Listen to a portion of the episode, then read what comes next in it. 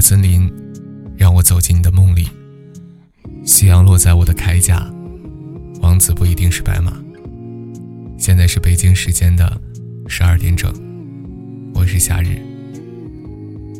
今天跟大家分享的晚安故事呢，是少女和小和尚的故事。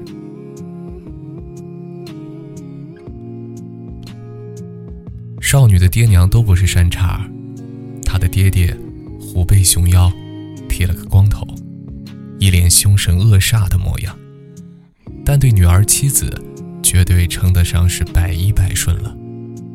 真正恐怖的是他娘，他娘啊，当年乃是魔教的圣女，在江湖上闯下了赫赫威名，直到嫁给他爹，才算是退隐江湖了。他娘当年似乎正在正道人士手下吃过苦头，动辄便对少女灌输反社会、反武林的思想，尤其是对和尚、道士之流诋毁有加，恨不能赶尽杀绝的样子。所以，作为本届魔教圣女的少女，踏入江湖的那天，她决定先找家寺庙干一票大的。少女来到一座颇负盛名的寺庙门前，佯装受伤求助。老方丈见是个柔弱少女，眉头紧皱，竟在救与不救之间犹豫不定了。娘说的果然没错，什么狗屁正派人士，连弱女子也不敢相救。少女面上楚楚可怜，心里却正肺腑着。正当老方丈犹豫难定的时候，他身后探出了个小光头。师傅，你为啥不帮女施主呢？咱这寺里又不是没空房，遇难不救，这可不是您教我的呀。这，老方丈额头冒出了汗。你说的倒也没错，不过女施主，等你伤好了。还请尽快离去吧，毕竟佛门净地住个俗家女子，总归有些不妥。少女面带感激谢过，由小和尚搀扶着进了寺。少女身上藏有一包毒药，无色无味，乃是魔教至宝，就等混熟了后给众僧下毒。平日里。小和尚负责照顾少女，熬药、煮粥、打扫卫生，甚至去很远的镇子买糖葫芦回来。无论少女提出如何无理的要求，小和尚都会点头答应，仔细办好。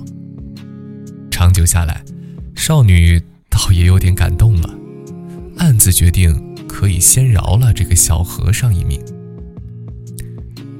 月余过去，两人感情逐渐深厚了。这天，少女旁敲侧击，问看着挺仁慈的老方丈，当天为什么不想救自己？小和尚挠头道：“你不要怪师傅，师傅是为我好，他叫我此生不动情，不入世，勿论苦海。”所以见了一个你，你一个女孩子，是怕我不慎动情，沉沦苦海。为什么只对你这么严格？少女替小和尚打抱不平。哦，师傅说，今年寺里要出一尊佛陀，而我就是。小和尚端着药，傻笑呵呵地说道：“听师傅的意思，我是生来六根清净。”余生不入苦海的佛子，等修行满了，就是立地成佛，能在庙里立个像呢。少女听了一愣，不知为何有些失落了。夜里，少女辗转反侧，终于做出了决定。她打理行囊，将毒药深深藏起，心里对娘亲说了好多个对不起。毕竟自己心太软了，不愿意宰了这些臭和尚。何况自己好像爱上了那个小和尚呢。小和尚，我要走了。本圣女心地善良，就不耽误你成佛了。不过等，不过等你成佛了，可一定不要忘了我。我还会回来吩咐你给我做事的。少女嘴角带着笑，独自走出了寺庙。他一跨出门，眼泪却不争气地掉了下来。他站在寺外好久，终于反身直奔小和尚的房间。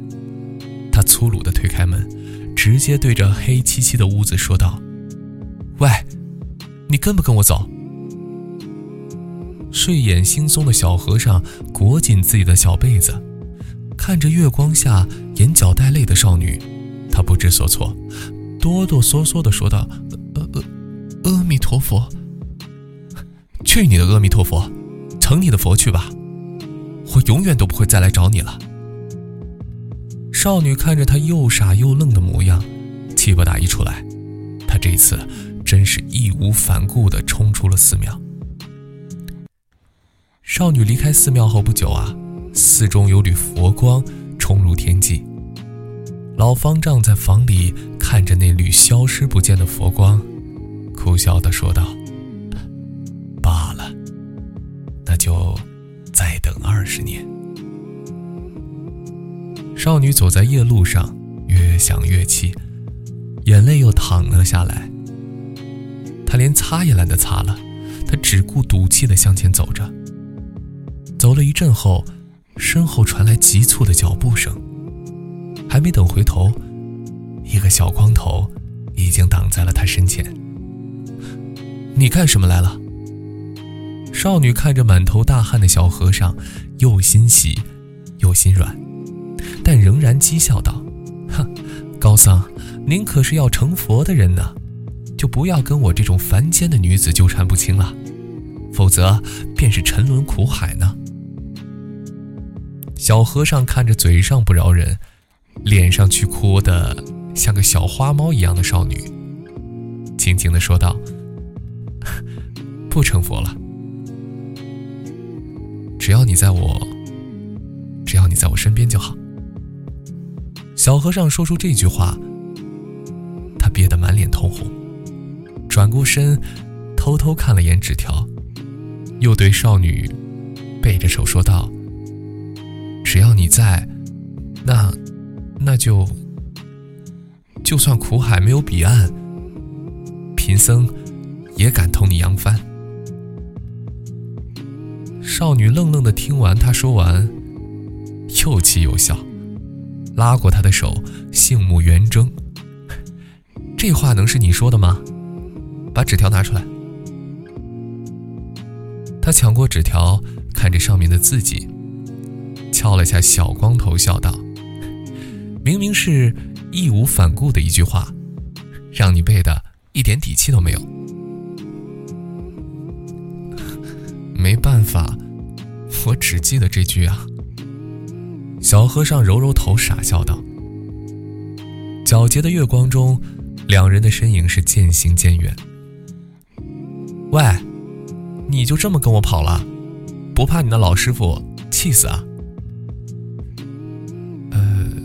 其实也不怕，主要是二十年前吧，寺里有个能成佛的武僧，结果没成佛，反倒跟一个女人成亲了。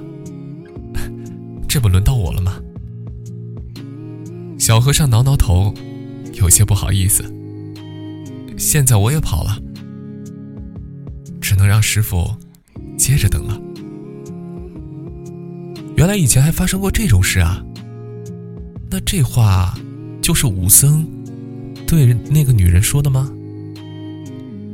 当然了，我听师兄们说，那个女人。好像还是当年的魔教圣女呢。